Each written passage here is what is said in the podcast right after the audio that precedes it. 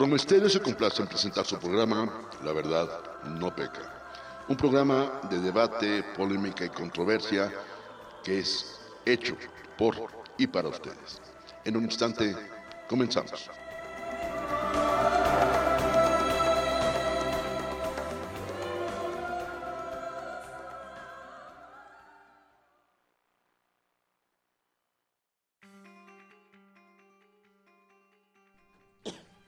Amigos, ¿qué tal? ¿Cómo les va? Muy buena tarde. Me da mucho gusto saludarles en una emisión más de La Verdad No Peca. Estamos transmitiendo completamente en vivo desde la cabina en las instalaciones de Promo Estéreo. Hoy es viernes 28 de octubre de 2022 y lo primero que debo es ofrecerles una disculpa. Hubo un conflicto técnico que finalmente ya pudimos resolver y bueno, estamos empezando un poquitín tarde, pero bueno, de alguna manera eh, tenemos tiempo suficiente para poder platicar al respecto.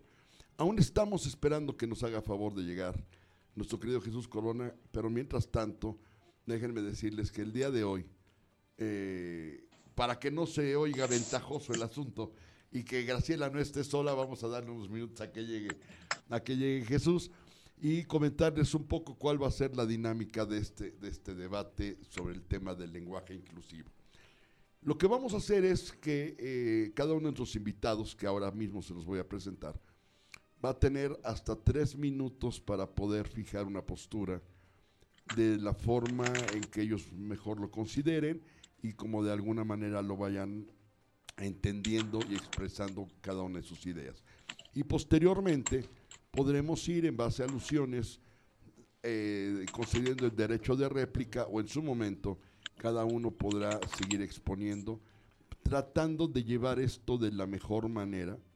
Obviamente eh, comprenderán que yo no puedo sesgar una opinión. La daré, por supuesto, pero permitiré que los demás la expresen eh, en función de lo que yo mismo creo con respecto a esta situación.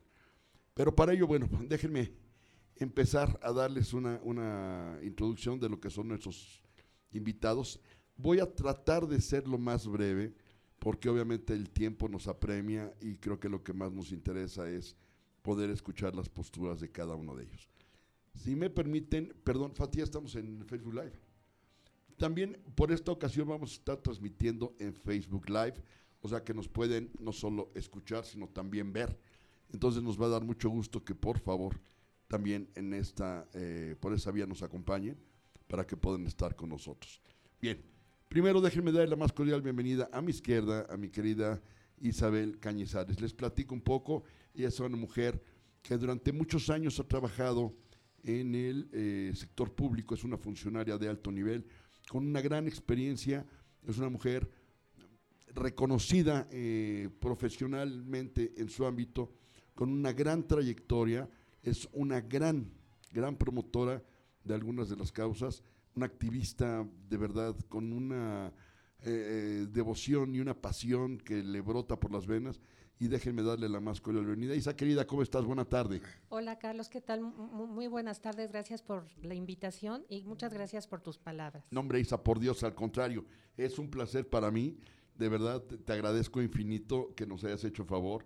Y bueno, reitero la disculpa por la, por la tardanza en que arrancamos. Pero bueno, eh, por teléfono tenemos a Graciela Corona. Graciela es una persona que es hija de Jesús Corona, que seguramente todos ustedes ya lo ubican, pero bueno, lo doy como referencia. Ella también es una mujer eh, que tiene una postura muy particular con respecto al tema del día de hoy.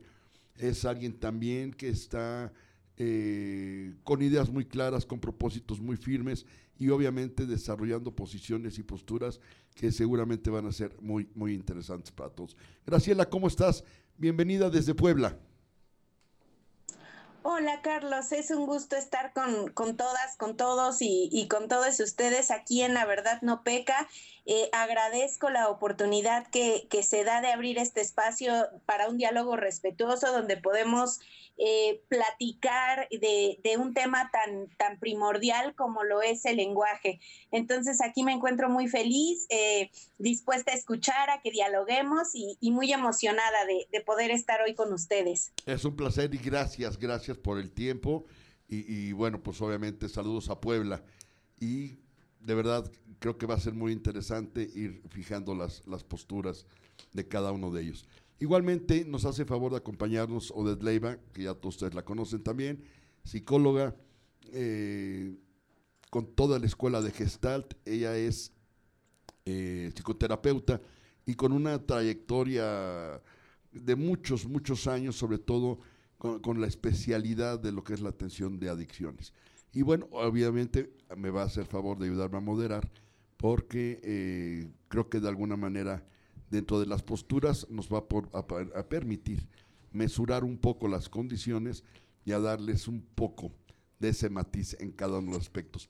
Así que bienvenida. Odette, muchas gracias. Un placer que nos hagas el favor de acompañarnos. Gracias, Carlos. estar aquí con todos ustedes. Gracias, Odette. Y bueno, también está aquí con nosotros, eh, ¿qué les puedo decir? Mi, hermano de vida, queridísimo, entrañable, eh, un hombre luchador, abrazo partido, empresario, con una gran trayectoria y que bueno, pues obviamente también con una opinión que nos hará favor de compartir en su momento. Él es Alejandro Sada. Alex, querido, ¿cómo estás? Buena tarde. Muy bien, este Carlos, igualmente gracias por la invitación y igualmente compartir este espacio este, con Odette, eh, con Isabel y Graciela. y al ratito si eh, no tiene más eh, percances con el doctor Jesús Corona. Eso es correcto. Y bueno, pues déjenme decirles, Jesús debe estar por llegar. Hay cosas que de pronto conspiran y, recordarán que alguna vez hablamos de sincronía. Bueno, pues hoy se dio en un sentido muy particular la calle donde está la estación está cerrada, tuvimos que dar una vuelta. Jesús, no sé por dónde ande, en algún lugar de esta inmensa ciudad debe estar. Espero que no muy lejos, pero bueno. Pero antes de arrancar, sí quiero hacer una mención muy particular a mi amigo eh, Dante Alejandro, que es el conductor titular de la pelota caliente y que el día de hoy nos ha hecho favor de ceder su espacio para poder llevar este debate hasta las 3 de la tarde. Entonces, bueno, si les parece bien y mientras llega nuestro querido Jesús, me encantaría, si están de acuerdo, que vayamos poniendo las reglas del juego, que les repetía yo, estamos hablando de una postura inicial de hasta tres minutos en la que cada uno nos pueda dar su opinión, que puedan fijar su postura y de ahí ya poder ir entrando de manera organizada en el debate. Entonces, si les parece bien, eh, le pediría yo a, Graciela, si eres tan amable, Graciela, una, que nos hagas favor de fijar tu postura hasta por tres minutos, por favor. Adelante, te escuchamos.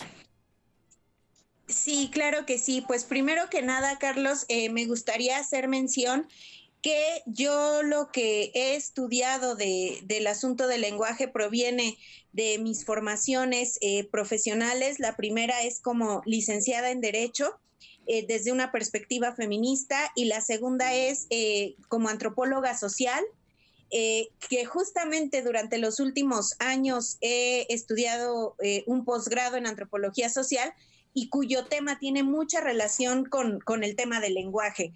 de aquí quisiera partir yo para expresar mi, mi perspectiva, que obviamente es a favor, y sí quisiera acotar que bien considero que no se trata tanto de estar a favor o en contra cuando se trata de temas tan delicados socialmente como son los derechos de las personas. En este caso, eh, me manifiesto como defensora y a favor siempre de, de los derechos de todas las personas eh, sobre todo eh, haciendo énfasis en los grupos que han sido históricamente vulnerados, como somos el caso de las mujeres, como son el caso de los grupos racializados, como son las personas sexodisidentes. Y en este sentido, sí, sí considero de, de manera puntual hacer énfasis en que defiendo al lenguaje inclusivo porque también, eh, hablando ya desde términos un poco antropológicos, todo lenguaje es político y todo lo que se enuncia eh, representa la realidad de un mundo. En este caso estamos hablando de, lenguaje como, como una manera de reconocer la identidad, la personalidad y, el derecho de toda persona a ser quien quiera ser. y sobre todo a vivir en plenitud. En este sentido, hemos visto que durante los últimos años ha habido una pugna muy interesante y muy fuerte por el reconocimiento de, de los derechos de las personas LGBT y también de los derechos de las mujeres.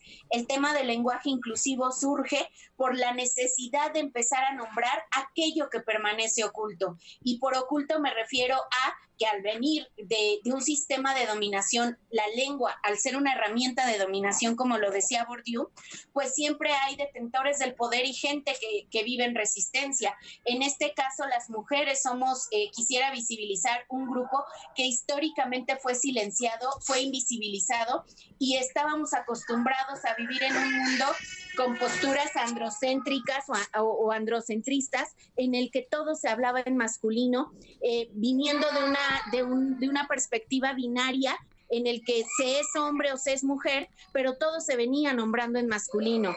Entonces sí, sí siento de, demasiada eh, necesidad de defender algo que a recientes fechas también ha sido a favor de los derechos de nosotras las mujeres. Eh, yo sé que muchas personas dirán que el lenguaje inclusivo a últimas fechas pudiera o quieren manejar la versión de que invisibiliza a las mujeres y no es así. El lenguaje cambia, el lenguaje se transforma y no existe una manera única de ser mujer. Y en esta diversidad o en estas formas que existen de reconocer a las mujeres, eh, no todas las mujeres eh, nos enunciamos igual, no todas las mujeres nos reconocemos dentro de un mismo ámbito. Y en este espectro tan diverso, existen mujeres que no se asumen como personas binarias o que entran en esta lógica de mujer y hombre y rompen con estos esquemas. y es ahí que surgen las identidades no binarias. Bien, bien. Perdón, pero quiero ser muy, muy preciso con la cuestión del tiempo para que todos podamos participar. Gracias por fijar tu postura. Eh, me parece interesante. Me surgen evidentemente una gran cantidad de cuestiones que has mencionado, pero bueno, iremos poco a poco tocando eh, eh, esta condición. Te agradezco mucho, Graciela. Isa, querida, si eres tan amable. Sí, gracias. Igual, hasta por tres minutos, si eres tan gentil, de fijar tu primera postura, por favor. Bienvenida, Isa. Ante todo, gracias, Carlos. Ante todo, todo mi respeto hacia quienes están a favor del lenguaje inclusivo, pero voy a poner mi postura. Mm, quienes promueven este lenguaje inclusivo señalan que el lenguaje convencional es y ha sido una herramienta simbólica que ha incluido desigualdad y discriminación entre hombres y mujeres por sus diferencias sexuales y biológicas. Y con respecto al llamado lenguaje inclusivo, perdón, que sustituye el uso de la E para sustituir a la A y a la O como terminaciones, la Real Academia Española dice que es innecesario y ajeno a la morfología del español. Conste que estoy hablando sobre el lenguaje, no sobre discriminación. ¿Sí? E, esto es una forma, de verdad, esto es una forma de eludir el verdadero problema de la violencia de género, que precisamente no es por culpa del lenguaje convencional, ni lo va a solucionar el lenguaje inclusivo, ya que vivimos en un país machista con feminicidios y homofobia al alza, donde reina la impunidad y la falta de Estado de Derecho. No debemos olvidar que la falta de inclusión no está en el lenguaje. Siento que el lenguaje no discrimina, por ejemplo, en eventos y desde hace años se ha utilizado el saludo damas y caballeros. En los almacenes siempre ha habido secciones de ropa para dama, para caballero, para niños y para niñas. El lenguaje neutro permite formar mm, formas masculinas y femeninas. Tenemos, por ejemplo, las personas, las cosas, la gente. Entonces, es un lenguaje neutro que incluye a todos, como bien. El, lenguaje es inclusivo y todos somos libres para usarlo. No requiere de esfuerzos ni legislaciones. Nacemos con la capacidad de hablar una lengua y nadie nos tiene que decir ni forzarnos a, a, cómo hablarla. Quieren utilizar un lenguaje neutro que desde hace mucho existe y repito, eso para mí es apartar a cualquier persona de la otra. No hay que confundir hablar correctamente con insultos y apodos o dirigirse a los adultos mayores o a la sociedad LGBT o a las personas de distintas razas o profesiones o que son indígenas de manera despreciativa, ya que ello, a mi parecer, es discriminativo y nada incluyente y no tiene nada que ver con el lenguaje inclusivo. por un momento pensemos en las infancias trans. Últimamente, esos niños, que por cierto la palabra se escribe con X en lugar de la A, o de la O de, de la de niña o de la O de niño, a quienes les aprobaron un dictamen para que elijan su nombre y género, y sus padres les dicen hijes. No hace falta descomponer el lenguaje si ellos ya eligieron qué sexo quieren ser y no siempre es posible encontrar palabras neutras para especificarlo. En estos casos, ¿de qué sirve hablar un lenguaje inclusivo, decirles hijes, hermanes, primes, amigues, etcétera, si todo lo que ellos realmente necesitan es ser aceptados y encontrar su propia identidad? Si me lo permites, por el momento es mi primera postura. Maravilloso, Isa. Muchas, no, al, contrario, gracias a ti. A ver, mi Odette, ya escuchamos dos posturas encontradas, las dos muy interesantes. Y, y, aclaro, desde el más absoluto respeto es que las estamos tratando. Para ti, ¿cuál es tu postura inicial, por favor? Hasta por tres minutos, Odette. Gracias, Carlos. Mira, mi postura inicial, y, creo que no estoy muy alejada de ambas posturas, de ambas, ¿sí me escuchan bien? De ambas posturas, tiene que ver con esta conciencia de unidad. Cuando yo empiezo a querer modificar un lenguaje para dirigirme a una persona y diferenciarla de otra, lo que yo estoy haciendo es justo eh, em, haciendo a un lado y haciéndome hacia atrás de lo que sería esta conciencia de unidad, que no necesitamos identificar si una persona es binaria o no, no necesito decir si es hombre o mujer para dirigirme a una persona, simple y sencillamente me dirijo a la persona con el respeto que se requiere porque es persona, más allá de si es binaria o no. Voy a ser muy concreta en mi postura y creo que no me llevé ni un minuto. No, bueno, este, por eso dijimos hasta tres minutos. También muy clara, muy clara la postura. Y bueno, eh, creo que empieza esto a tomar una, una gran forma. Ahora, si me permiten, mi querido Ale, hasta tres minutos para que fijes tu postura inicial, por favor. Bueno, buenas tardes nuevamente. A ver, yo aquí eh, el problema me voy a ir hacia qué me lleva a ver eh, lo que yo pienso del lenguaje inclusivo.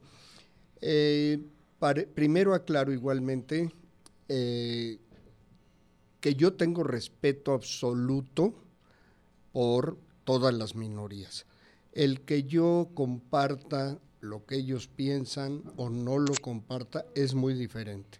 El mismo respeto que ellos merecen, también creo que lo merecemos los que no compartimos, pero la convivencia no tiene por qué verse en un momento afectada. Entonces parto de ese punto. Eh, yo creo, y lo que más me incomoda a mí de este tema, es que siento que estas cuestiones, aunque sean similares o diferentes, a lo largo de la historia se han dado. Y el lenguaje se ha venido construyendo a través de de miles de años y ha sufrido cambios y yo creo que esos cambios obviamente muchas veces nacen pues por costumbres, eh, modas, eh, cuestiones también políticas y sí sé que se dan muchos cambios en el lenguaje a través de los años, pero creo que esos cambios no deben ser violentados. O sea, yo creo que esos cambios se van dando poco a poco y de repente nos encontramos con que ya, ya formaron parte del lenguaje.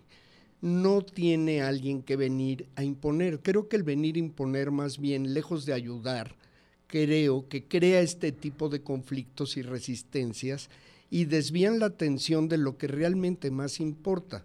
Yo respeto plenamente a las mujeres, el feminismo en su sentido más absoluto y puro, lo comparto, y creo que en estas cosas se está desviando primero de ver que las mujeres logren los derechos que a ellas les corresponden como cualquier otro en el trabajo, en la vida familiar, laboral, que no haya abusos de ninguna especie, verbales, físicos, eh, eso estoy plenamente de acuerdo las personas que por, con su libre derecho adquieren una ideología de género, también la respeto. El que yo pueda o no estar de acuerdo, lo entiendo y nunca, nunca los trataré diferentes eh, con el mismo respeto mejor que merece cualquier ser humano. Entonces, mi principal eh, problema es eso de la imposición. Entonces, yo siento que así como estos grupos tienen derecho, la otra gente también tiene derecho. Y la sana convivencia se encuentra cuando los derechos del otro y mis derechos se encuentran en una forma de conciliarse y que se eviten las agresiones. Entonces, cuando yo, ante un grupo de gente, sabiendo minorías, por ejemplo, quiero expresarme de una forma que de antemano sé que a ellos no les va a gustar, lo estoy haciendo asumiendo el riesgo. Yo, al violar esa, digamos, eh, regla de sana convivencia, pues tengo que estar preparado a que también puedo recibir malos tratos o insultos de regreso. Entonces, yo trato siempre de manejarme con respeto y la mayor parte de las veces ante estas situaciones, si una persona insiste en que la llame de tal o cual forma, si lo hago es uno, con mi pleno uso de mi libertad y dos, por empatía, por ser decente con ella, pero nunca por una obligación. Hasta aquí empiezo yo también eh, explicando. Interesante, gracias Ale, muy, muy interesante. Bueno, finalmente, ya está aquí mi querido Jesús Corona. ¿Qué pasa, mi querido Jesús? Pues fíjate ¡Ánimo! vengo muy contento con el tráfico de la Ciudad de México. Se te nota, avísala a tu cara. Fíjate que una de las cosas que más me, llama la atención es que ayer le aplaudieron mucho a Harfuch y la inseguridad está brutal. Bueno, en fin, en fin. Eso no es tema de hoy, mi querido Jesús. No, no, no, pero, yo sé, pero este, lo que quiero decir es que está el tráfico.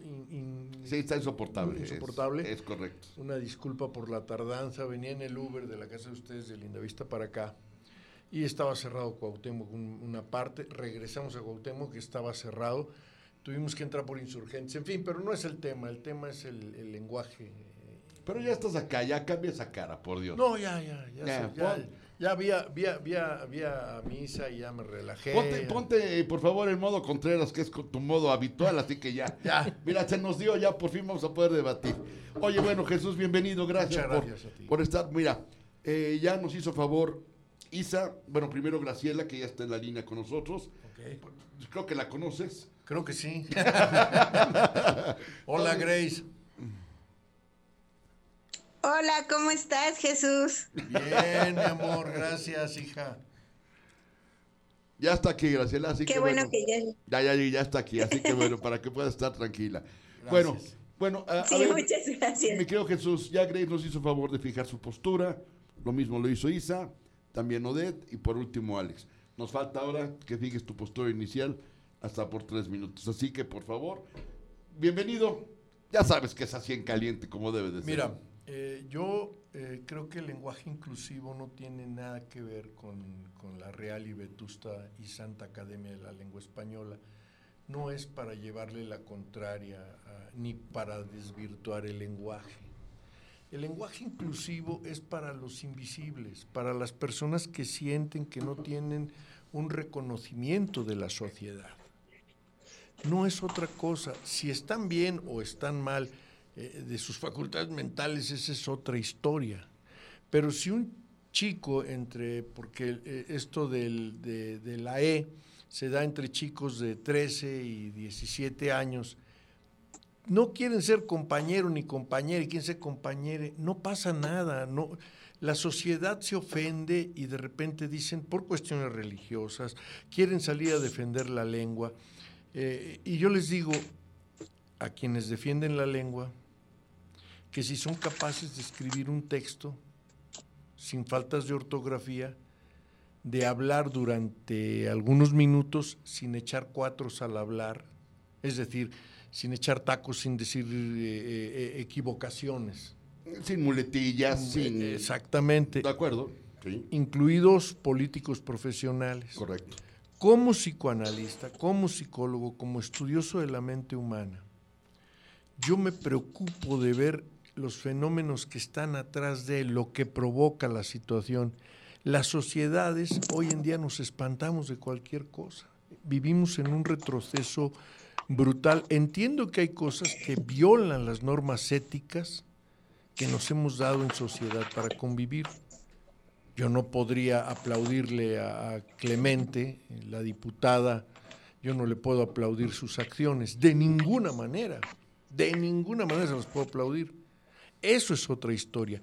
Pero el lenguaje inclusivo no daña a nadie, me parece que se exacerba, a mí me parece, en mi opinión, que se exacerba, que se lleva a, límites a veces hasta del ridículo, ¿no? Yo he visto personas que se ponen bravas Así como los chicos hacen mal en que arman un berrinche porque, no, no, no, yo soy compañero, hacen mal. Entiendo que también pues es la parte que las sociedades a veces somos muy opresoras. Son chavos. Ya será cuestión de sus papás llevarlos con, con los profesionales, con los que estudiamos los fenómenos de la mente, con los que estudiamos la psique humana y será ya una cuestión de una labor de los padres, que son los que educan, no la escuela, no la sociedad. Me acuerdo cuando era niño me decían, sé educado, porque si no, el día de mañana cualquiera te va a querer educar en la calle. Y, entonces uno vivía otras normas. Hoy en día, que es un tema también muy interesante, la permisividad de los padres hace que eh, tengamos oh, chicos, eh, esto que llaman, si no me equivoco, colega, eh, generación de cristal. Correcto. La generación de cristal. Que, que, los miras y ya se desbarataron y se deprimen de esto y lo otro y aquello. ¿Qué pasa con los chicos Celes? No, simplemente dicen, no soy niño, no soy niña, todavía no sé qué quiero ser. Está bien. Son menores de edad, sí. ¿Se les debe obligar? No. ¿Se les debe respetar? Sí. ¿Se les debe orientar? Sí. ¿Se debe acudir a los profesionales? Sí. Pero yo no creo que, tengamos que, estar eh, espantándonos como sociedad porque ellos dicen, pues yo soy L, soy L, no soy ella, no soy él. Y creo que a veces exageramos esta parte eh, socialmente hablando. Y yo fijo mi postura en que tengamos paciencia, tengamos calma, que tengamos receptividad, que universalicemos nuestra mente. No estamos hablando de homosexualidad, no estamos hablando del mundo gay, eso es otra cosa.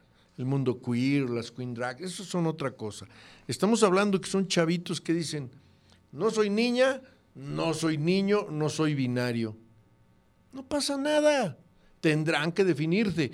Eh, aquí está mi colega que no me dejará mentir de que el, el ser humano pues sí, ok, naciste con genitales masculinos o femeninos y el día de mañana, a los 9, 10 años, sigue siendo una, el ser humano todavía no está perfectamente definido a pesar de la genitalización. Y entonces no pasa nada. ¿Qué es lo que sucede? Que el papá, la mamá nos dice, ¿no? Tú eres niño y tu comportamiento debe ser este. Y está bien. Yo no me opongo. Eso está muy bien. Es nuestra labor como padres. Ya cuando él tenga 18 años, sea adulto, quiere ser gay o no, ese es su problema.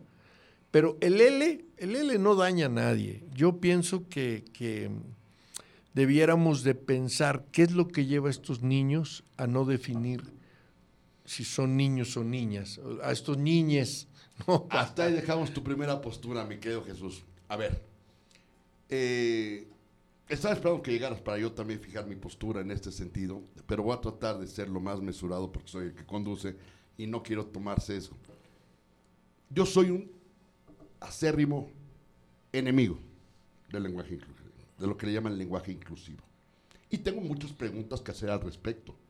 Hablabas bien y decías con respecto a quién se atreve. Bueno, sabemos que nos, nos atrevemos a hablar por un tiempo prolongado, sin utilizar muletillas, que podemos eh, escribir un texto sin falta de ortografía, y por eso, y yo me he declarado, y lo digo abiertamente, como un filólogo recalcitrante. desde mi propia visión, una cosa es la deformación estrictamente del lenguaje, para mí que es, es una deformación del lenguaje, y otra es la condición en que cada persona se quiera ver. Y así lo pongo de sencillo.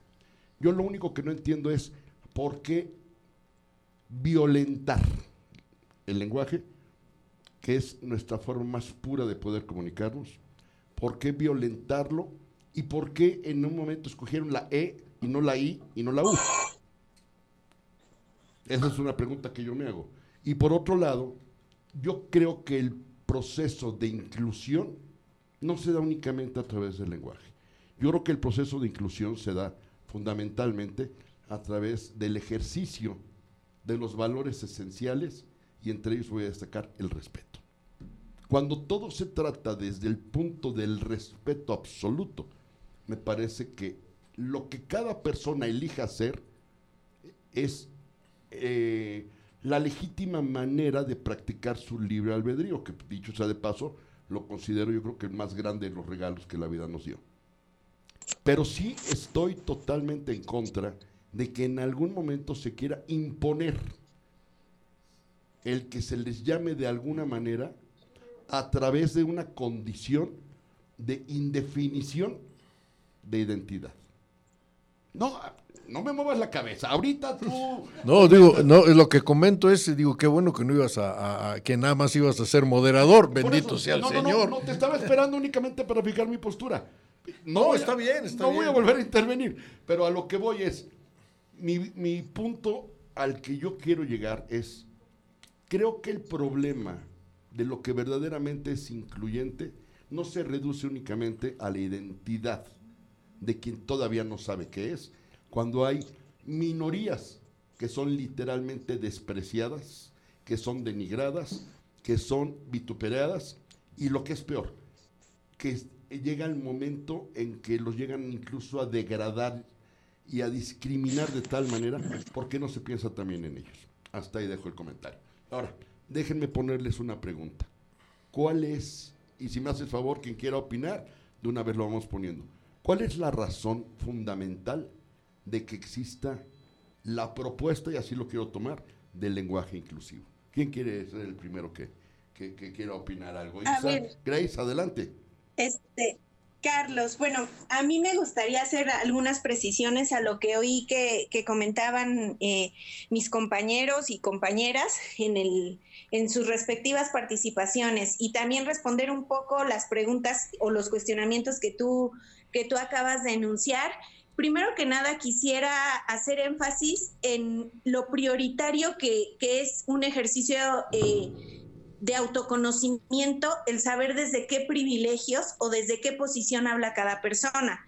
En primer lugar, todas las personas que estamos integrando este foro, eh, y creo que si no es así, corríjanme, pero, pero podría asegurar que todas son personas heterosexuales, que todas somos personas cisgénero, es decir, no pertenecemos eh, o no, no somos personas que no nos asumamos como no binarias y que no hemos tenido la necesidad de utilizar o denunciarnos a través del lenguaje incluyente. Esto es importante, ¿por qué? Porque cuando hablamos desde los privilegios, muchas veces podemos caer en el error de menospreciar, de demeritar o de invisibilizar las problemáticas sociales que no vivimos. Ha pasado históricamente con el tema de la raza, cuando las personas blancas quieren decir que ciertas cuestiones no son racistas, no son discriminantes, cuando evidentemente lo son, y cuando su posición privilegiada de persona blanca le impide ver las opresiones que viven otros. En este caso pasaría lo mismo que a mí me habría gustado y, quizás te haría la invitación, Carlos, que la próxima vez se pudiera integrar a una persona de la comunidad LGBT a una discusión de este tipo, porque nadie mejor para hablar de lo que le concierne que las personas que viven ciertas experiencias o, u opresiones. El caso del lenguaje incluyente surge por la necesidad de empezar a nombrar aquello que se consideraba que no existía o segundo, que ha vivido en un espectro de, dominación. El caso más eh, específico también lo relaciono con el tema de nosotras las mujeres, porque si el lenguaje no importara, si el lenguaje no fuera algo político, no sería tan reciente la obtención del derecho al voto en el caso de México para las mujeres. Desde que se empezó a constituir México como una nación, las mujeres quedamos relegadas. Gobiernos tan liberales como el de Benito Juárez no fueron capaces de reconocer los derechos políticos y sociales de las mujeres. ¿Qué ocurrió? Que a nivel global empiezan ciertas luchas o movimientos sociales para que se reconozcan estos derechos. Y es a partir de ahí que en 1917, gracias a las luchas feministas en México, las mujeres empiezan a pugnar para decir, a ver, la constitución muy social, muchos derechos del trabajo, muchos derechos agrarios, pero ¿dónde estamos las mujeres? ¿Por qué no se nos reconoce? Y el hecho de que la Constitución no le diera personalidad jurídica a las mujeres ocasionó que pudiéramos venir a votar a mitad del siglo XX. Entonces sí quisiera hacer énfasis que el lenguaje sí es político, el lenguaje es una, cuestión que importa y es una herramienta y producto de luchas políticas, porque también quienes han constituido las reglas de lo que se puede hablar y de cómo se puede hablar han sido los detentores del poder. Y aquí también intervienen cuestiones muy importantes como la raza, la religión, la etnia, el género, el sexo. Entonces, hablar del lenguaje no, no es un tema del que yo considero podamos minimizar o decir que es algo que no tiene tanta importancia. Esto lo remarco porque esconde una problemática estructural muy fuerte que habla precisamente de lo que mencionaban sobre los grupos que han sido históricamente vulnerados. Volviendo un poco eh, al tema de lo que decía eh, Jesús, eh, en su participación, que obviamente coincidimos en la necesidad de reconocer y de delimitar el lenguaje inclusivo o incluyente. Eh, ahí sí quisiera hacer unas acotaciones, que claro que el tema tiene que ver con las personas de la comunidad LGBT, porque son ellos y también las feministas quienes han dado la lucha porque se abra y se diversifique el lenguaje, porque también trayendo un poco lo que nos decías tú, Carlos, yo entiendo, que hemos estado criados y nos formamos en, un mundo binario, en un mundo donde ciertas convenciones sociales como la de la lengua eh, se tendrían que respetar, pero también quisiera hacer hincapié en que el lenguaje, al ser un producto social, el lenguaje no es algo inmutable, no es algo que no se transforme. La lengua va cambiando conforme el paso del tiempo y gracias a las luchas históricas se va abriendo. Es decir, que aquello que yo, que yo escucho que ustedes llaman que es violentar, que el lenguaje inclusivo viene a violentar, no es así. Quienes han sido violentados son las personas que han sido invisibilizadas a través de la lengua. Y el hecho de que el lenguaje se diversifique lo enriquece. Grace, perdón, perdón. Sí. ok, eh, dame, oportunidad porque te me vas como hilo de media. Dame chance que los demás también nos puedan aportar. Isa, por favor, si eres tan amable.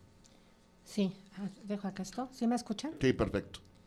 Miren, para mí, mm, la verdad, el principal pilar es de la inclusión en el, eh, eh, perdón, el principal, ya estoy con las muletillas. ¿Qué dice Jesús? el, el, principal pilar de la inclusión es el reconocimiento de que todas las personas tienen habilidades y potencialidades propias, sin importar que sean diferentes a las de los demás.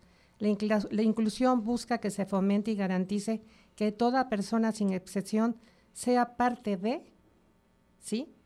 Y que no permanezca separado de, ¿sí? Es muy diferente. Muy diferente, perdón, ahí voy, ahí voy. Disfrutar de un mundo. Yo no digo nada. Disfrutar de un mundo más equitativo. Si pudiera ver a mi querido Jesús, bueno. Adelante, Isa, por favor. Pues hay que disfrutar de un mundo más equitativo y respetuoso frente a las diferencias, sean cuales éstas sean, porque se beneficiaría a todas las personas por igual, sin importar raza, color, preferencia sexual, condición social o con discapacidad, porque también las personas con discapacidad son muy discriminadas, no les dan casi trabajo. Creen que no tienen la, la ampliación ni la disposición de poder hacer un trabajo bien. No es más importante que estar defendiendo un lenguaje inclusivo, defender a todas estas clases de personas que se discriminan por una condición física de la cual no tienen la culpa, sí, todavía se la discriminan más que a cualquier otra persona. Sí, la verdad. Y este y sin prejuicio y sin etiquetar a nadie, dándoles a todos por igual las mismas oportunidades según sus habilidades. Y dentro de la inclusión no encaja ni la discriminación, ni la misoginia, ni la homofobia. Cuando ya eso se ha excluido, no se necesita ni lenguaje inclusivo, ni, ni, nada que pueda ofender a los demás. ¿sí? Respetar los derechos de los demás es más importante que cualquier manera de hablar. Si vemos este, lenguajes inclusivos, pues hay muchas cosas que lo, que lo ponen, que lo enrarecen, ¿sí?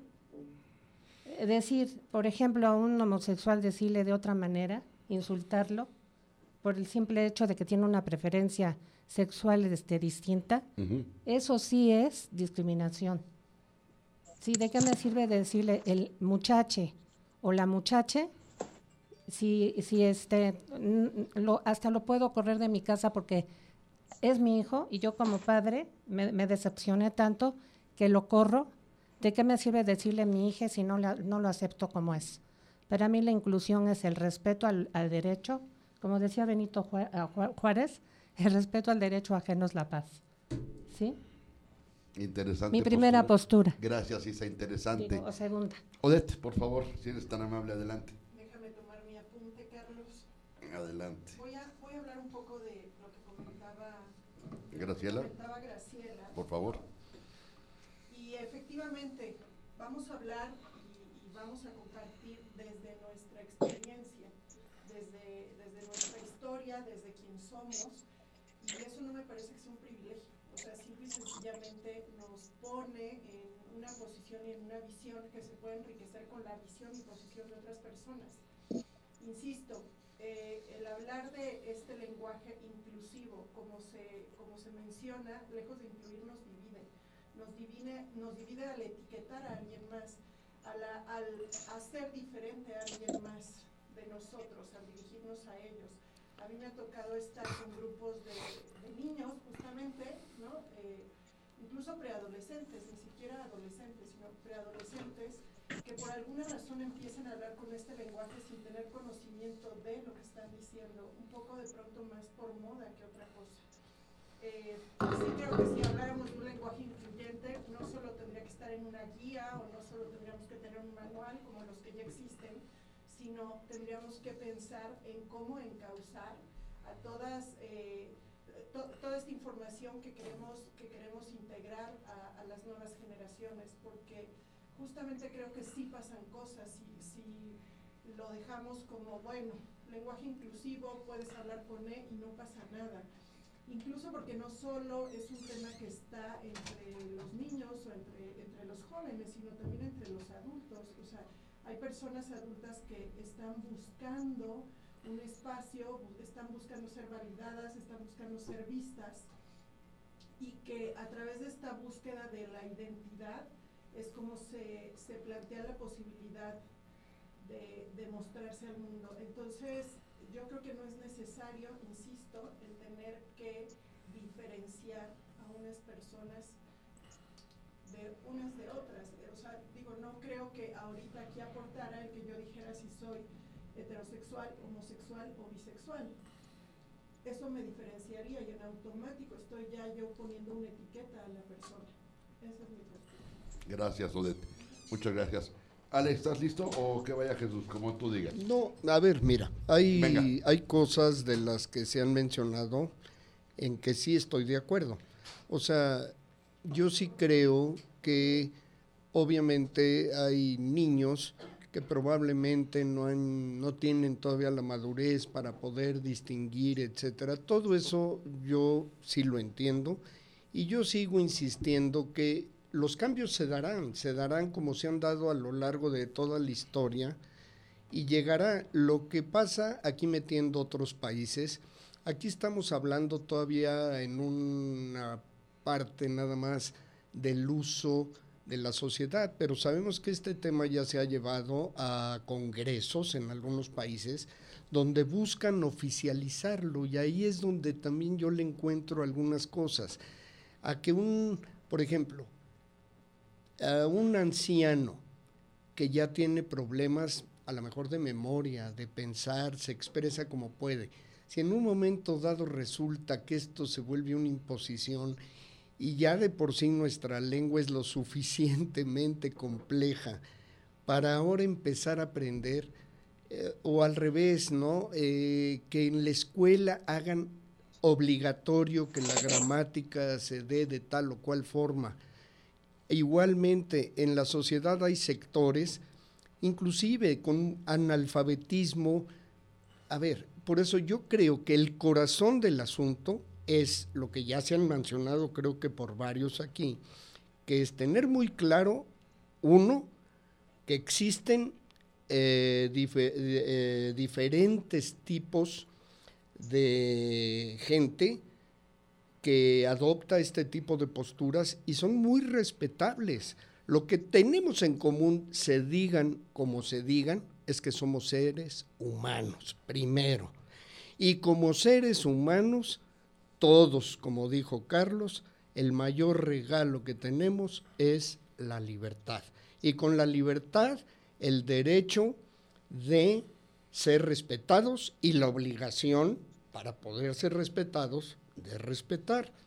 Entonces, vuelvo que este tipo de cosas desvían, como decía Isa, Isabel, eh, de la causa del problema, de la raíz del problema, que es en lo que deberíamos estar más preocupados, y ahí yo sí concuerdo, el que se respete como ser humano a cualquiera, no importando lo que diga que es, si es hombre, si es mujer, si es homosexual, si es mujer homosexual o lesbiana.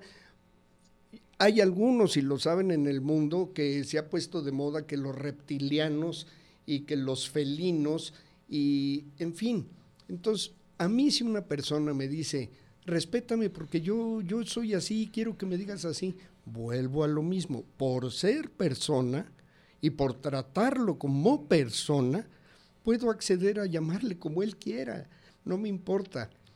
Pero el mismo respeto que él pide, pues lo pido yo. Y sí, sí lo hago, pero es libremente. Y porque antes que nada, cualquier persona de raza, sexo, binario, no binario, lo que sea, son esos, son seres humanos y como tal merecen todo nuestro respeto. Hasta ahí. interesante postura también. Mi querido Jesús, venga. Bueno, te, toca. Eh, eh, eh, en, resumen, yo les puedo decir lo siguiente. Hablamos de respeto y a mí me parece que que hablamos de respeto sin respetar, porque decimos, no, yo respeto, pues sí, sí, respeto, como el Bora, mi Lutinovio, yo respeto, ¿no? ¿Qué sucede? A ver, ¿quiénes se separan? Los pigmeos, los otomíes. Eh, hoy se habla de chairos, fifís y no sé qué tantas cosas, y divide a la sociedad, lo divide. Yo no me considero ni chairo, ni fifí, ni nada. Sin embargo, lo que decía Graciela Esperanza, eh, comparto con ella, eh, esta parte eh, del etnocentrismo, que con todo respeto a mi colega, sí hay un privilegio para nosotros, somos diferentes a las etnias de los pueblos originarios de este país, para hablar correctamente, porque la última vez que dije indígenas me dijeron que yo era un maldito este, discriminador, o indios peor. Entonces, sí tenemos formas de discriminar. Los gays, ¿por qué se asumieron como gays, como el mundo queer? Porque estaban cansados de que los insultaran con, el tema de los jotitos, los mariconcitos, los putitos y no sé qué tantos términos más, desviados. Y, bueno, hoy en día se han ganado como comunidad, con sus excepciones, si ustedes quieren, un cierto respeto de la sociedad, aún no completo, pero se han ganado un cierto respeto y se han hecho visibles. Se han hecho visibles, ya están ahí y ya asumimos que están ahí. En muchas familias hay gays y ya no pasa nada. Antiguamente era como cuando tenían un niño con síndrome Down, lo escondían. ¿Cómo? ¿Cómo? Hoy en día ya no. A ver, decir que un niño tiene síndrome Down o que un niño tiene esto que algunos psicólogos llaman eh, y psiquiatras trastorno por déficit de atención con o sin hiperactividad. Pues es discriminarlos, porque cuando llegan a la escuela y las maestras dicen en una pésima evaluación que el niño tiene cierto, sin haber ido con una psicóloga, un psicólogo competente en el tema, el niño automáticamente en la escuela es visto como si fuera un enfermo de lepra Es terrible. Entonces tenemos muchas formas de condicionar la discriminación.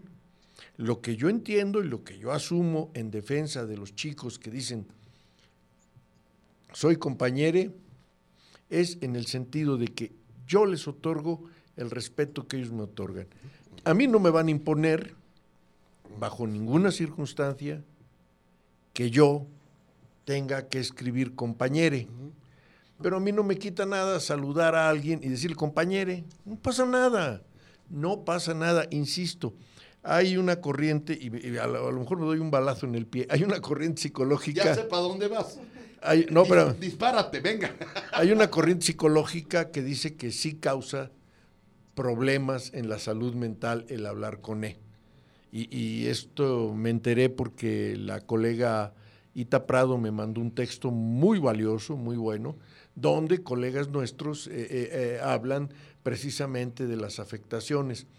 No me ha dado tiempo porque pues obviamente no, no he podido hacerlo, lo voy a investigar más. No comparto todavía ni sí ni no, porque necesito analizar más el tema. Pero sí ya hay quienes dicen que hace daño. No me atrevo a decir en este momento si sí o si no, porque necesito estudiarlo más. Pero reconozco, es decir, siempre que eh, ante la novedad los seres humanos vamos a reaccionar, ante los cambios vamos a reaccionar con miedo, con susto, con enojo, con ira, con furia, con demencia, con muchas cosas. Y todos están en su derecho, tú, Carlos, Oded, eh, eh, Sada, Isabel, todos, todos están en, su derecho y en su libre albedrío de tomar o no tomar. Sí, el debate con, el lenguaje inclusivo es un, es un debate que provoca muchas cosas por dos razones fundamentales. Atenta contra principios religiosos, que son los más difíciles de, poder, eh, digamos, enfrentar, porque tienen que ver con cuestiones que van a la fe y no a lo racional como es la psicología con todo y su subjetividad. Y yo lo entiendo y soy muy respetuoso de las creencias religiosas, ¿no? Yo no jamás me voy a meter con los credos de nadie.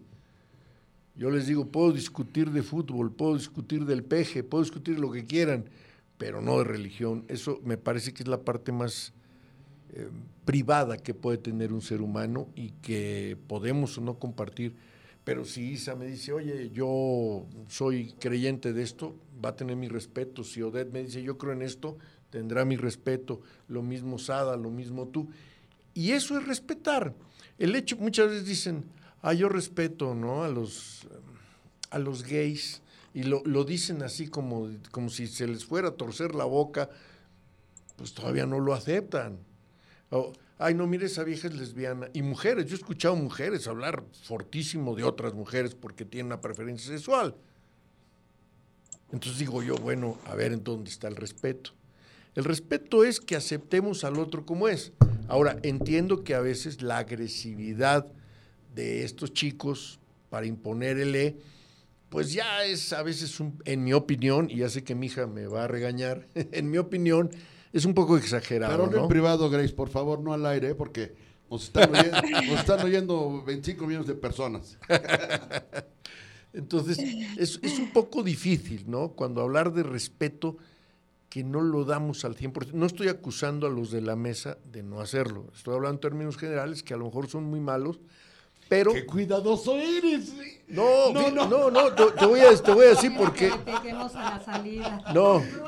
¡Qué cuidadoso eres! No, te voy a decir una cosa. Ahora sí estás siendo muy filólogo, ¿eh? Cálmate. Mira, no, no, no. No quiere que le pegues a la salida. No, mira, es que, es que, es que, eh, por ejemplo, eh, escucho a Asada me acordé de su apellido, no de su nombre. Alejandro. Alejandro, perdón. Mira, y Alejandro Magno y Alejandro, en fin, y no me acordaba yo. Me acordaba más de Sada. bueno. Ya fijó postura, ¿eh? Ya, ya. Alejandro, eh, eh, eh Odette, Isa, tú, son personas muy decentes. Son personas que estamos debatiendo, pero a un nivel, entiendo yo, de mucho respeto. Oye, Grace también es decente. ¿eh? No, bueno, es mi hija, imagínate. no, A ver, espérame. Yo, yo, lo, yo lo apunto porque creo que te estaba sometiendo. Es que no la vi. Oye, si es por un acto de humildad, te lo acepto. Si es por omisión, entonces sí. Grace, ahí te lo encargo, ¿eh? Oye, Sí, claro que sí. no, lo que pasa es que no la vi y se me fue el avión. No te preocupes. No, pero eh, eh, eh, entiendo yo que, que somos personas que tenemos puntos de vista divergentes. Correcto. Pero también tenemos puntos de vista convergentes. Absolutamente. Y más allá de la filología, más allá de la psicología, creo que lo que debe reinar es buscar los acuerdos, no como en la política, ¿no? Que hoy dicen una cosa y cinco minutos después dicen todo lo contrario y luego dicen, no, yo no dije eso.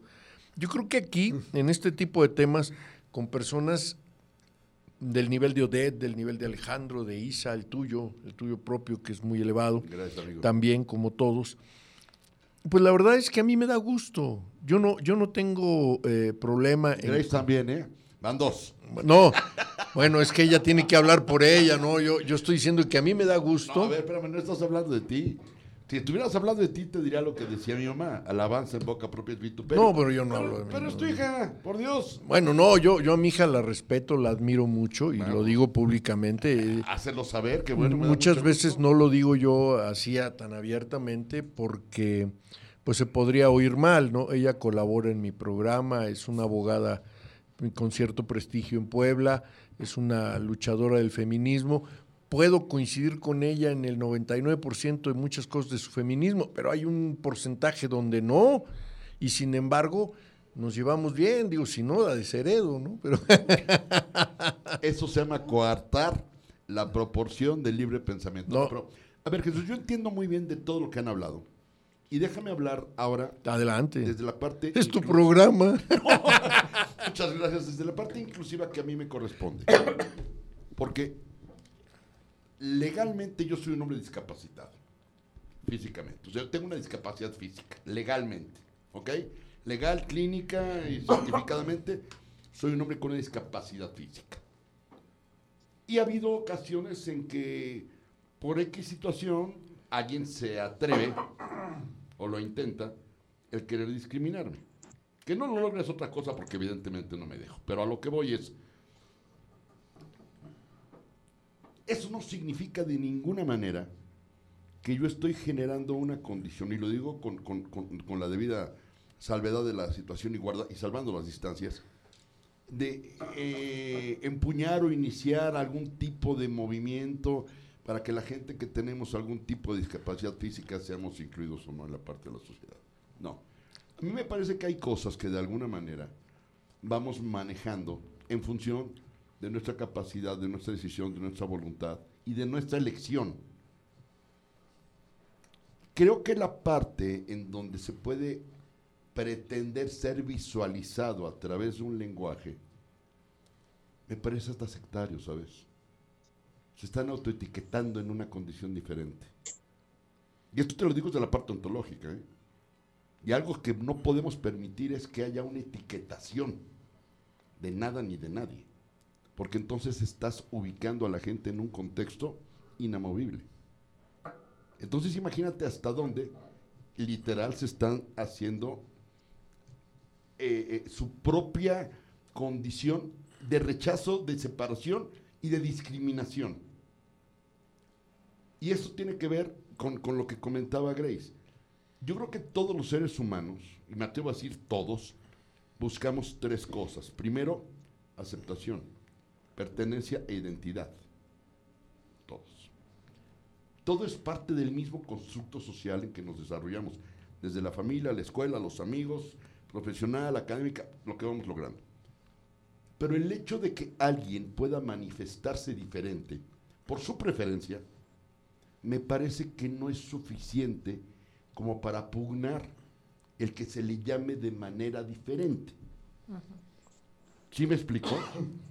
Sí, pero a- a- a- en el mismo eh, tenor que tú estás diciendo las cosas, es la defensa de incluir en el lenguaje. Es exactamente lo mismo. Justamente. Es lo mismo. Pero volvemos a lo mismo. Mi otra postura es la de ser un filólogo en el que cuido y defiendo el lenguaje. En la parte, a ver, ahí te va. Y déjame ponerlo como ejemplo. Es como la gente que en el lenguaje de WhatsApp escriben con la K, queriendo hacerla pasar por Q. A ver, fonéticamente la letra K es K. Una Q sola es Q que no dice nada. Para que diga que necesita el constructo de Q, U, E. ¿Estamos de acuerdo? Para No. que- no. O sea, si tú ves la, la- la pura Q, la interpretas como qué. Sí. Perfecto, yo no. La filología no es estática. No, no, no, a ver, espérame, no, no, no, a ver, a ver. No, tampoco, La- es, tampoco es Es, acomodaticia. es- es que, es, que, es, que, es que estamos ya en- cayendo en la discriminación a los jóvenes. Ellos tienen esa manera de identificarse. Es decir, tenemos que ir avanzando como sociedad, tenemos que ir observando los cambios. La época de Elvis Presley alarmó a nuestros abuelos o a nuestros padres, eh, etcétera. Y la primer canción gay en la historia del mundo del rock and roll fue los, este, Tutti Frutti de Little Richard, que era gay. Y Tutti Frutti era la manera en que se identificaban, eh, todavía no existía el arco iris, a los gays de la época. Correcto. Y era una canción vulgar, muy fuerte. En español la cantó Enrique Guzmán ya muy dulcificada, Muy- matizada, muy sí. matizada y en otro, en otro tenor. Pero a partir de ahí la sociedad norteamericana cambió y fue, radicalmente ha cambiado. Pasaron de ser una sociedad pro aborto a ser una sociedad no pro aborto. Y entonces, bueno, las sociedades vamos cambiando, el lenguaje va cambiando. No hablamos igual que hablaba Miguel Ángel de Quevedo, no hablamos igual que hablaba mm, mucho menos eh, eh, eh, Miguel de Cervantes Saavedra. Sí, Jesús, pero cambiar no significa involucionar. Pero eso no es involución. A ver, Personalmente Pero- sí. yo creo que, ver, yo creo que ahí, ver, por si ejemplo, cuando, permite- cuando Vamos, a, dar- vamos sí a dar me- la oportunidad a Grace. A ver, venga, Grace.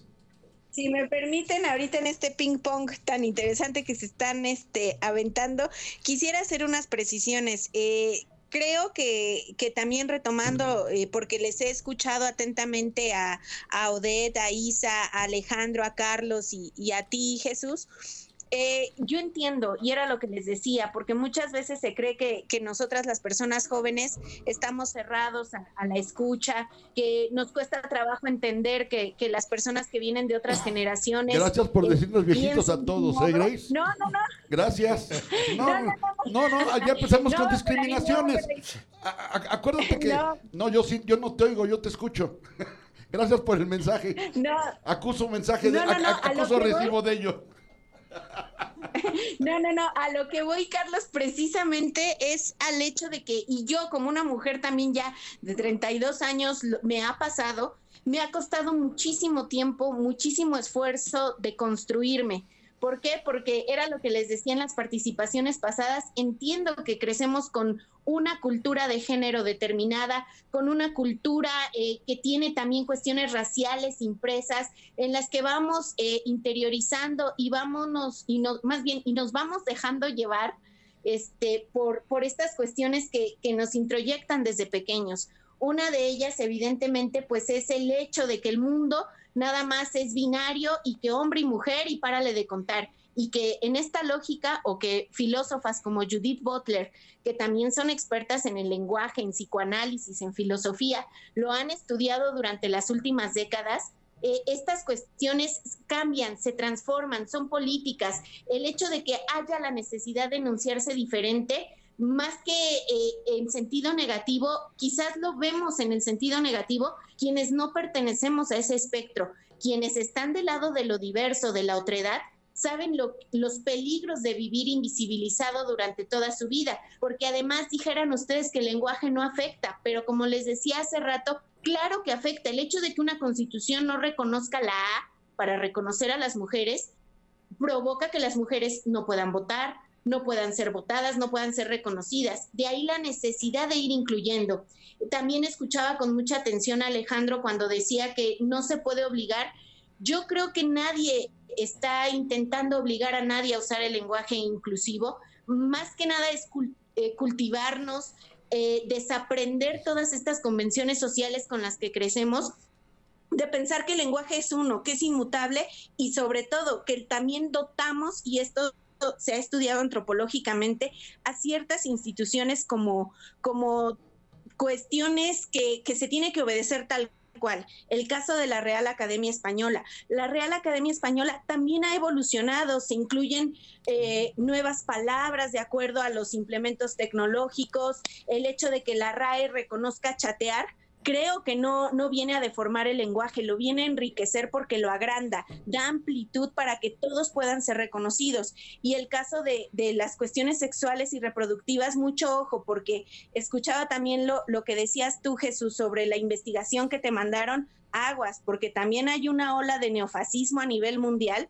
donde evidentemente surgen investigaciones sacadas de la manga, donde te dicen que ciertas luchas sociales o ciertas cuestiones como el lenguaje inclusivo deterioran la mente. En el caso que yo llevo investigando durante los últimos tres años, que es el del aborto, hubo mucho tiempo que se hicieron investigaciones psicológicas sin perspectiva de género, donde se decía que toda mujer que abortaba vivía un trauma o vivía una cuestión emocional, eh, la patologizaban, que aborto igual a trauma las investigaciones con perspectiva de género de los últimos años demuestran que no es así, que no todo aborto equivale a un proceso traumático, que no existe un síndrome posaborto. Entonces, aguas con lo que también de repente empieza a circular, porque así como está esta ola por el reconocimiento de los derechos, existe otra de neoconservadores en el que se están yendo a conductas totalmente ya fascistas de condenar la sexualidad eh, de, la, de la población LGBT, de decir que las mujeres ya nos alocamos en,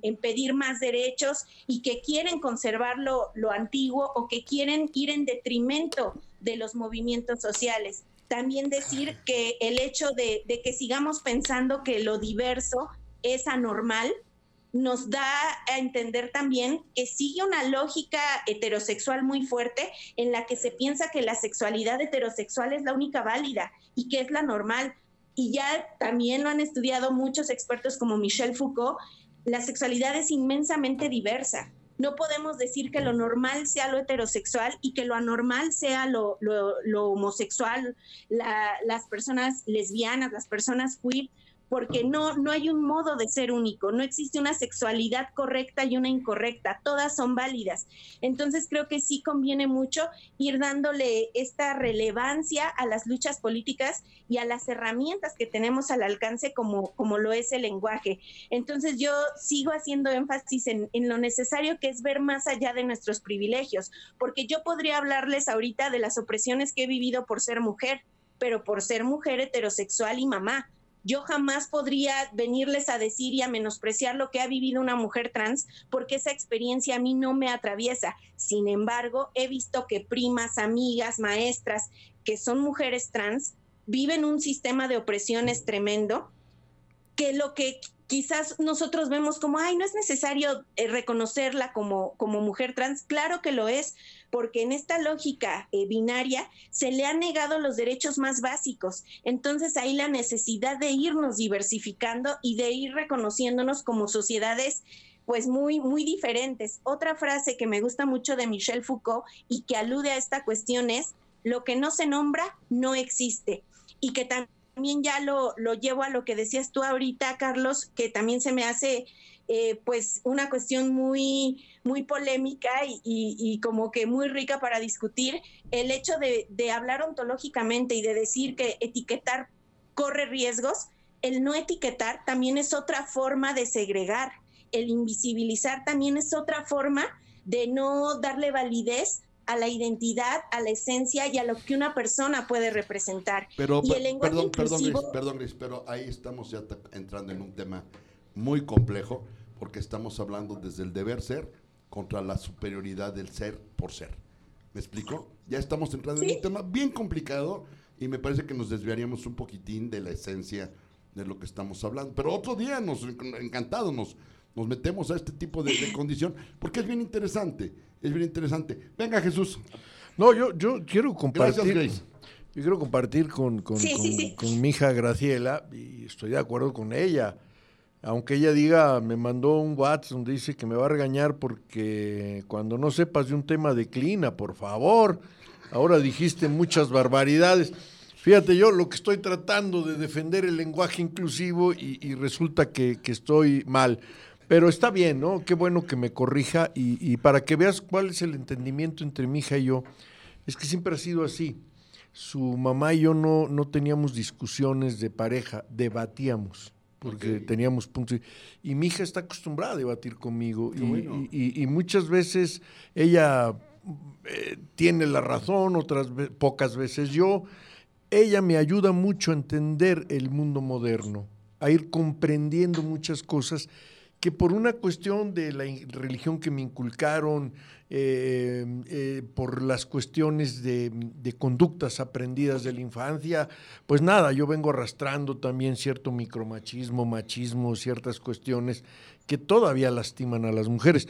Y yo le agradezco, ¿no? Que, que me corrija y soy muy feliz de que lo haga, incluso públicamente, no tengo ningún problema, qué bueno.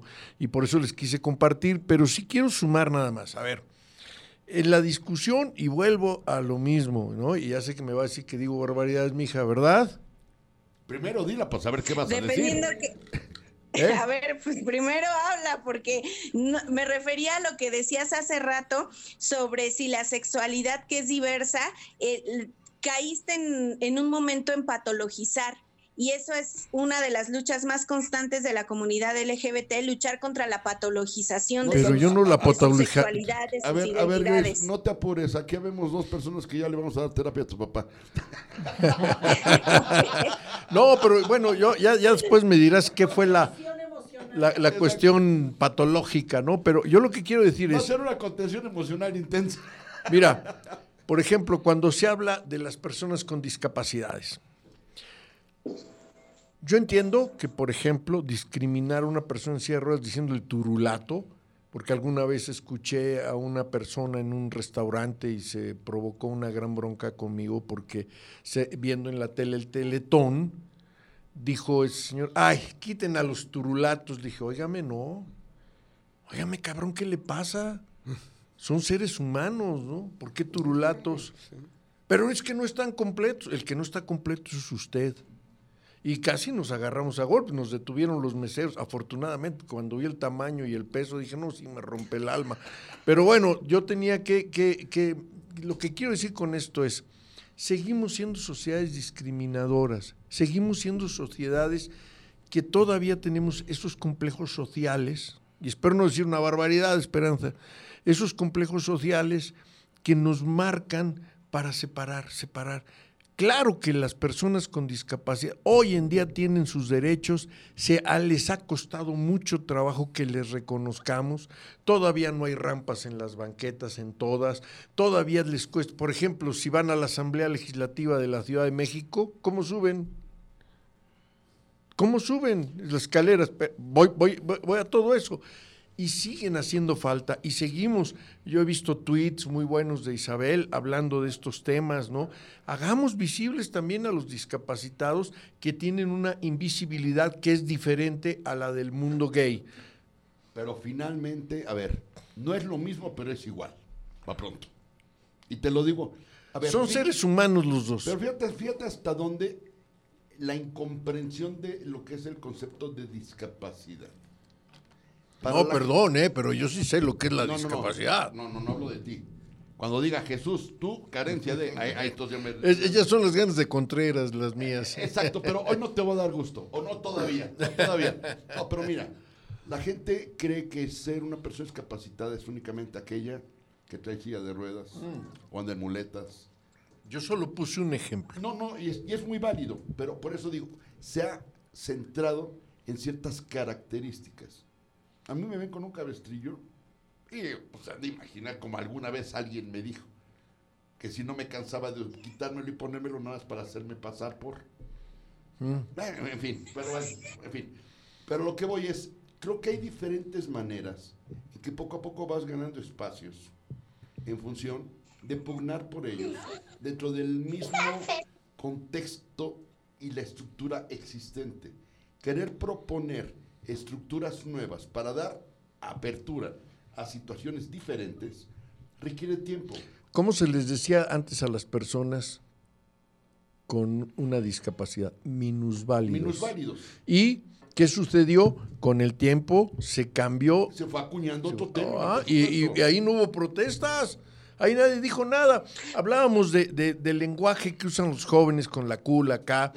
Hoy en día yo te diría, madre, ¿cuántos años pasaron de los egipcios y sus jeroglíficos para que ahora, tanto que han crecido las lenguas, tanto que han crecido los idiomas, terminemos mandando una carita, eh, casi casi los mismos jeroglíficos, estamos regresando entonces, no. A ver, es una condición cíclica de comunicación y la puedo entender, sí, pero de que la utilices por la frecuencia que en algún momento existe, es de alguna manera el facilitar y el adaptarte a lo que la vida te da. Yo no sé hasta dónde la gente puede estar de gusto, de acuerdo o no en ello. Pero bueno, ese es otro tema que si quieres ahorita lo comentamos, porque se nos está yendo el tiempo y me, parece que Isa quería comentar algo. Isa, por favor, adelante. No, yo estoy aquí fascinada viendo cómo se pelea. No, no es cierto. ¿Sabes qué es lo mejor? Que hoy no nos estamos peleando. Es, eh, a ver. Imagínense si se pelean. No, quien verdad, a ver, quien verdaderamente me parece que es la contraparte de Jesús, es su antagónica, eres tú. Yo no.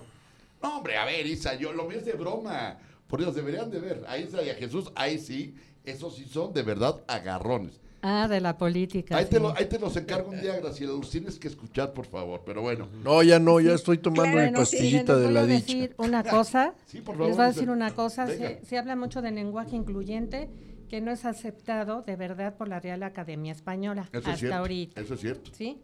Y si se analiza bien el lenguaje convencional, ¿sí? Nunca, excluido, nunca ha excluido a ninguna persona, ya sea hombre, mujer o LGBT, ¿sí? Debido a su neutralidad, ya que siempre ha incluido la diversidad de gentes, opiniones, creencias, lenguas, sin distinción ni discriminación. La discriminación la provocamos nosotros mismos al excluir o estigmatizar a un grupo de personas. Separar el lenguaje por sexos o preferencias sexuales es precisamente eso, dividir. Ajá. ¿En qué me diferencia? Si yo, yo quiero ser una trans, me quiero convertir en hombre, ¿sí? Y ya me están hablando como si yo fuera hombre. Qué padre, eso es lo que quiero. ¿Por qué me van a decir este hombre si ya soy hombre? ¿Por qué me van a decir mujeres si ya acepté ser mujer? ¿Sí? No, es que es que no es por ahí, el, la E no va ya por mero, ahí. Ya mero, ya mero termino. Casi, ya ven, ya ves, te digo que poquito necesitan, poquito necesitan. Yo, yo no lucharía por un lenguaje inclusivo, ¿eh? De verdad no es tan relevante como el respeto a, los derechos humanos y no ser un obstáculo ante las necesidades de los demás. Eso es ser incluyente. ¿De qué me sirve? ¿De qué me sirve respetar un lenguaje si vas a las zonas marginadas y ven que las mujeres todavía son vendidas? ¿Sí? ¿De qué me sirve este, eh, eh, defender un lenguaje si, si, si hay violaciones, si hay impunidad, no hay Estado de Derecho? ¿Sí? Eso ya no es inclusión. Porque este, hasta el gobierno desvía la atención diciendo que sí se va a legislar un lenguaje incluyente? Si están este, legislando cosas que, que, nos que, van en nuestro perjuicio. ¿Sí? La verdad, yo siempre he respetado a, a, la sociedad LGBT porque he tenido muy buenos amigos, este, dentro de la familia hay también familiares de, LGBT, pero ¿de qué me sirve un lenguaje incluyente si el padre de ese muchacho corre, lo corre de la casa nada más porque eligió ser trans o porque tiene preferencias sexuales distintas? ¿No es mejor que una inclusión del lenguaje, incluir a mi hijo dentro de mi núcleo familiar y que todos los parientes lo estén respetando? Mira, yo, uno de mis mejores amigos ya murió, fue gay, ¿sí? Él este, ya tenía su pareja, pero dijo, yo nunca voy a, adoptar a un niño o a una niña porque no los quiero confundir. No quiero que en la escuela le hagan bullying. Pero lo que hizo fue adoptar eh, simbólicamente a la niña de la señora que trabajaba en su casa y le dio carrera universitaria, desde chica, primaria, secundaria y carrera universitaria. ¿Sí? El, este, la inclusión no está en un lenguaje, la inclusión está en amor, el amor hacia los demás, el respeto, el respeto a, los, a las leyes. Esa es la inclusión. Perfecto. Odette, vamos a pedir un favor, una postura para ir cerrando.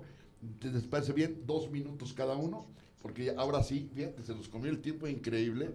Entonces, si les parece bien, dos minutos, entonces adelante, por favor. Gracias, Carlos. Pues insisto, conciencia de unidad, respeto y darle visibilidad a todas las personas y no tiene que ver absolutamente con hablar con él, tiene que ver con darle el respeto, la dignidad que se merece, devolverle la dignidad a las personas y no tiene nada que ver desde mi punto de vista el hecho de hablar con él, el que yo necesite hacerme visible ¿no? en una sociedad. Es todo lo que voy a decir. Muchas gracias. Ale, adelante. A ver, pues yo concluyo primero diciendo que eh, creo que lo que ya completa el círculo y todos estamos de acuerdo, primero es el respeto, el que todos los seres humanos en coma, eh, síndrome de Down, eh, discapacitados, eh, blancos, negros, amarillos, todos, independientemente de cómo el lenguaje se dirija a ellos, lo más importante es que cualquier condición, siendo humano, merece exactamente el mismo respeto que cualquier otro. Que unos lo sigan, que otros no, eso sí, yo lo repruebo, porque yo sí trato de respetar a todo mundo. Bueno, ahora quiero cerrar, esto es ya en forma jocosa, ¿eh? porque cuando me estaba yo preparando para esto me encontré un poema muy chistoso, pero refleja todo lo que causa esto alrededor.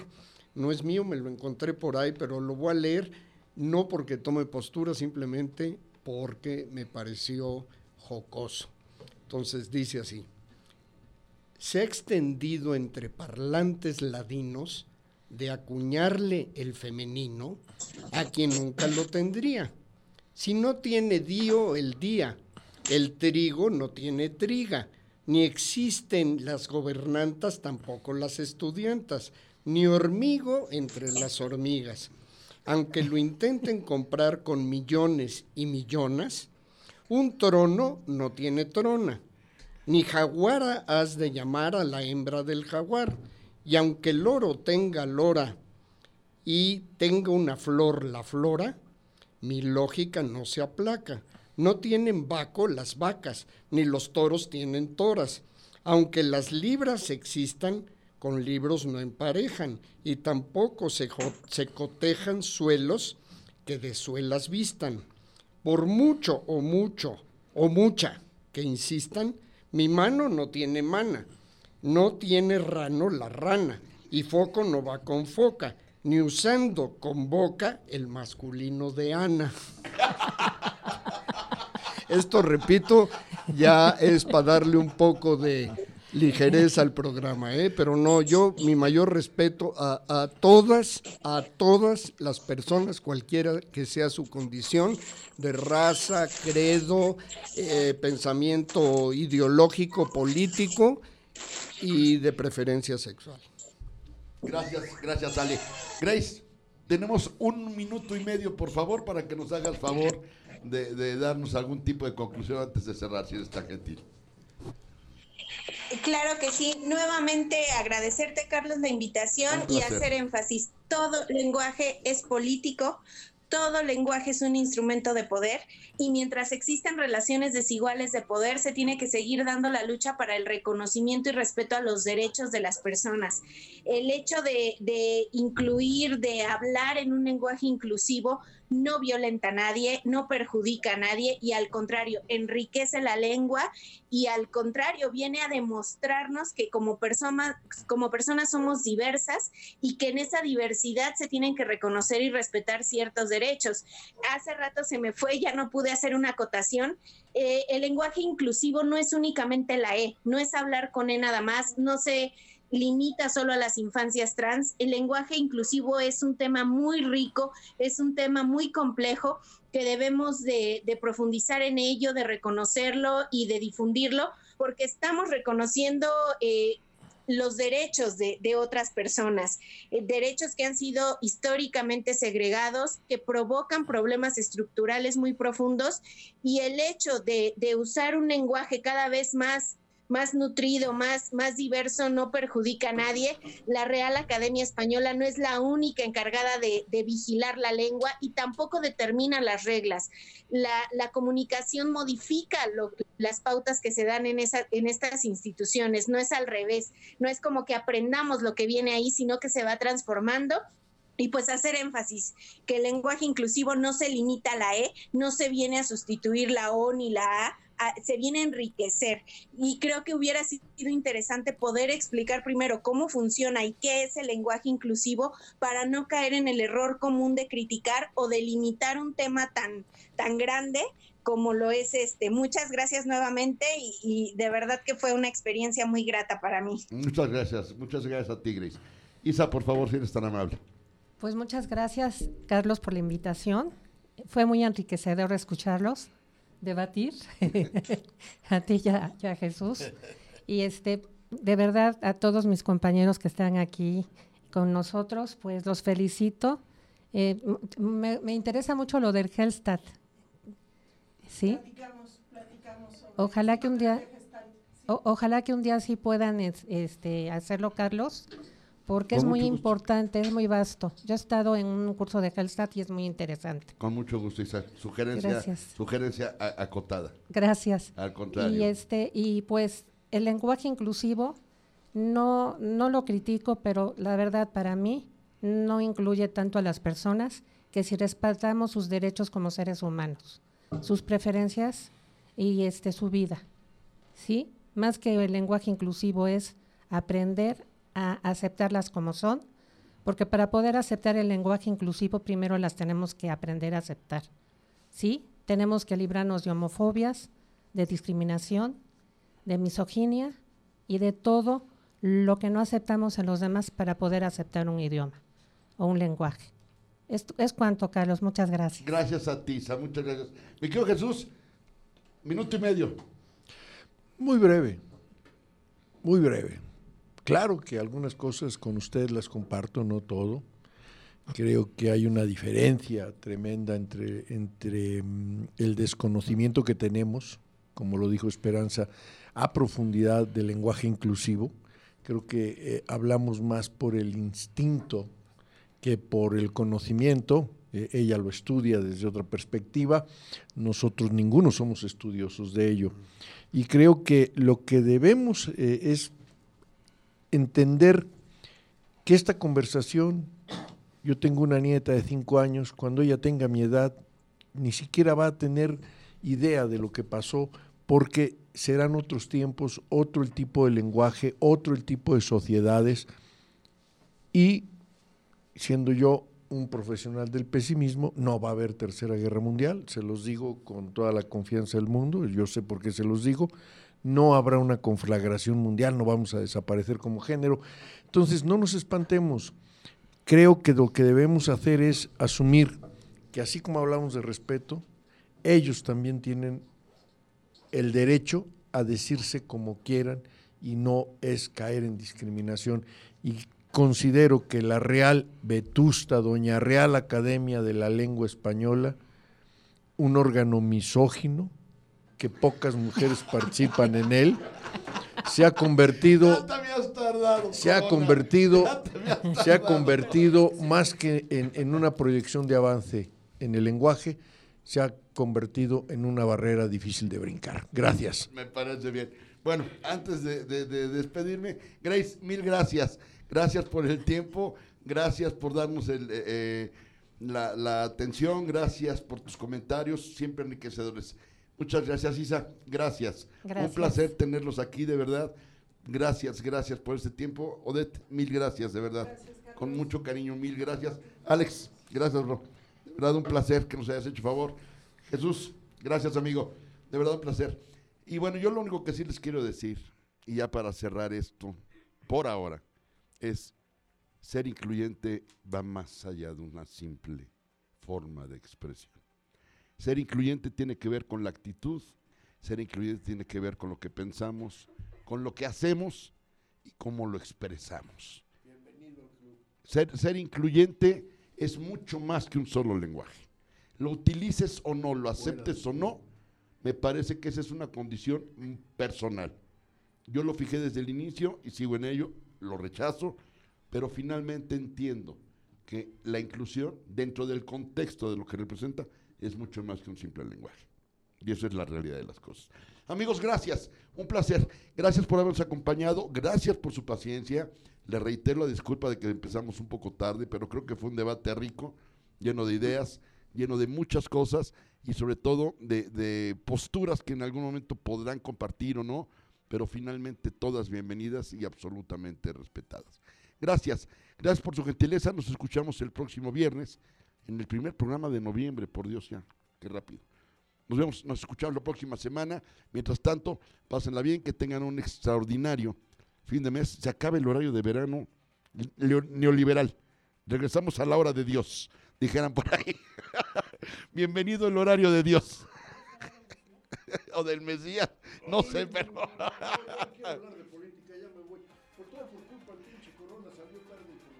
Gracias a todos, nos escuchamos la próxima semana. Hasta entonces.